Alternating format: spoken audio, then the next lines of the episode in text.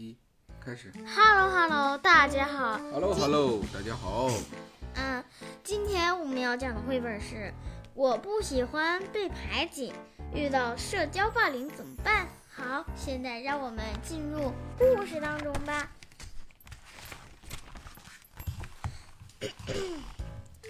今天是开学第一天，奶奶把我送到教室门口，我怀着紧张又期待的心情走进教室。哈哈，快看，来了个小矮个，瞧他那傻样，真有趣。一个高个女孩起哄说，另外几个女孩都捂着嘴笑了起来，我的脸唰的红了。社交霸凌指的是排挤别人，故意阻止某人加入某个群体，包括体重、性格、衣着、性别在内的任何因素，都可能使你成为被霸凌的对象。接下来的几天，同学们开始三五成群的结伴活动，我和脸大圆圆的肖恩也成为了好朋友。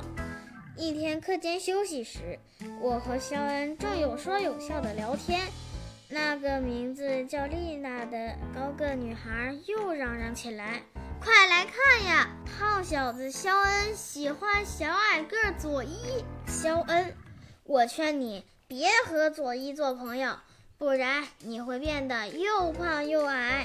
其他人都哈哈大笑起来，我默默地听着，不敢说一句话。肖恩的眼里泛起泪花。看没看见？这就是典型的言语霸凌啊！明明小孩子根本没有那么多想法，霸凌者居然说出这种不符合年龄段的这种龌龊的东西，证明这个孩子第一是没有家教。第二，他的父母应该是一直保持着一个龌龊的状态，孩子就受到了一个龌龊的影响。因为小孩子可能很纯真的，只是喜欢和性格相近的人去交朋友。那么因为个子矮和长得胖，这个小男孩和小女孩就被人排挤，遭受到这个霸凌者的言语霸凌，这是不对的。因为从言语霸凌可以衍生到很多的霸凌。那么我们接着往下看，这个霸凌者之后又会用出什么花招？好嘞，那天快放学时，肖恩对我说：“所以我们以后不能做朋友了，因为和你一起玩，其他同学都不跟我玩了。”可是，不等我说完，肖恩就跑开了。社交霸凌可能会对孩子的心理产生无法挽回的影响和伤害，它可能会让孩子产生焦虑、害怕上学。厌食、自闭，更严重的还可能会导致孩子有生命危险。爸爸，那为什么会有生命危险呢？比如孩子的心理和自尊受到严重的损害，他会觉得上学或者上幼儿园对自己来讲是一种非常恐怖、恐惧，甚至十分不情愿这么一种事儿。他会觉得，第一，爸爸妈妈不理解我，如果我每天去上学，每他就觉得这种日子肯定是过不下去了，甚至他会有自杀的想法。哦，真害怕。好，继续讲啊。后来，虽然我主动的想要结交新朋友，可是大家都不敢和我说话，无论男孩还是女孩，他们不想受到丽娜的嘲笑。你要说这个丽娜呀，这孩子真的，这我要是他爹妈，打他六万多扔了。你看，很多小朋友们都可以开心的玩，偏偏这个霸凌者丽娜喜欢嘲笑。身体、身高以及各方面有缺陷的孩子，这个孩子真的心理非常的不健康。那么跟他在一起玩的孩子也会受到他的影响，变成霸凌者。这样持续了好几天，我终于忍受不了了。这天，放学的铃声刚响起，我就飞快地跑出了教室，飞奔到学校门口，一头扑进了奶奶的怀里。呜呜呜！我忍不住大声哭起来。佐伊，你怎么了？奶奶惊讶地问。我抽泣着告诉奶奶自己的遭遇。奶奶拍着我的背，安慰说：“佐伊，这不是你的错，别怕。”当遭受社交霸凌时，首先一定要告诉自己这不是你的错。你可以试着告诉家人或者告诉老师，去沟通这件事儿，他们会关心你，帮助你解决问题。当然了，咱们还是建议啊，所有的小朋友第一时间应该去沟通你的家长，因为很多时候外在的各种原因会导致你寻求帮助的时候会失败。但是你记住，你的父母有杰西的小脸好像看起来很委屈。说完话的克里斯就这样径直走了。接下来会发生什么呢？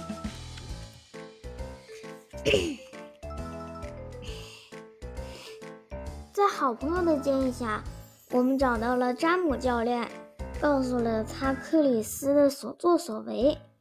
很抱歉，杰西，我不知道有人欺负你。詹姆教练对我说：“队友之间应该互相帮助。克里斯这样的行为是错误的。我向你保证，以后不会出现这种事情了。”根据全球最大的青年志愿者组织的报告来看。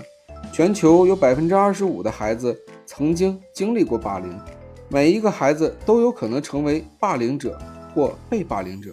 家长和老师需要更加细心地观察每一位孩子，给他们提供及时的帮助。几天后，在休息室的时候，克里斯向我走过来。本来我想低下头，假装看不见他。可是想到朋友对我说的话，我忙抬起胸，抬头挺胸看向克里斯的眼睛。这次我要勇敢的面对。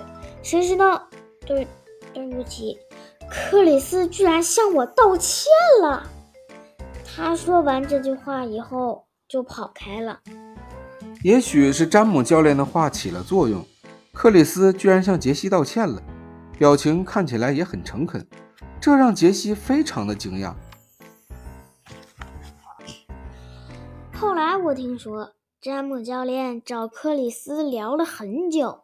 现在我欠他一句没关系，因为队友之间就应该互相帮助。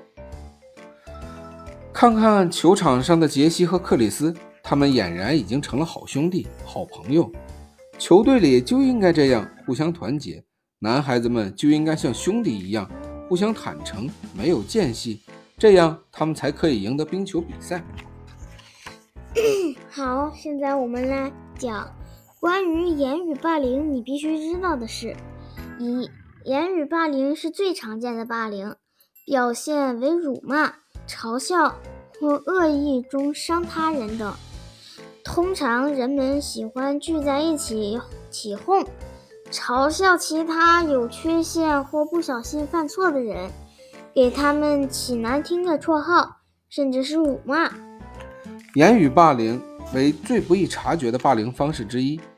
被人欺负了，不要因为感觉尴尬甚至羞耻而不向老师和家长寻求帮助。三，欺负者通常选择他们认为比他们弱的人。如果你看起来信心十足，并且心情舒畅，他们便会远离你。如果在霸凌时你一直保持默默忍受和沉默，那么霸凌者会越来越变本加厉地伤害你。只有自己敢于说不，才可以真正的打倒那些霸凌你的人。四，多与关心自己的人相处。和关心你的人、你喜欢的人在一起，可以提升自信心。这可以帮助你忘记欺凌者对你的欺负和负面评论，也可以防止自己独处时胡思乱想。孩子，如果你遭遇了言语霸凌，一定要及时告诉你的父母。你要相信他们一定能够帮助到你，所以请不要选择自己默默承受。今天我们分享的这本绘本名字叫做《我不喜欢被辱骂，遇到言语霸凌怎么办？》所以，小朋友们、家长们，你们学会了吗？学会大声说不，教孩子辨别隐性霸凌，远离远离伤害。好，那么今天这期就到这里了，大家再见，再见喽，再见喽。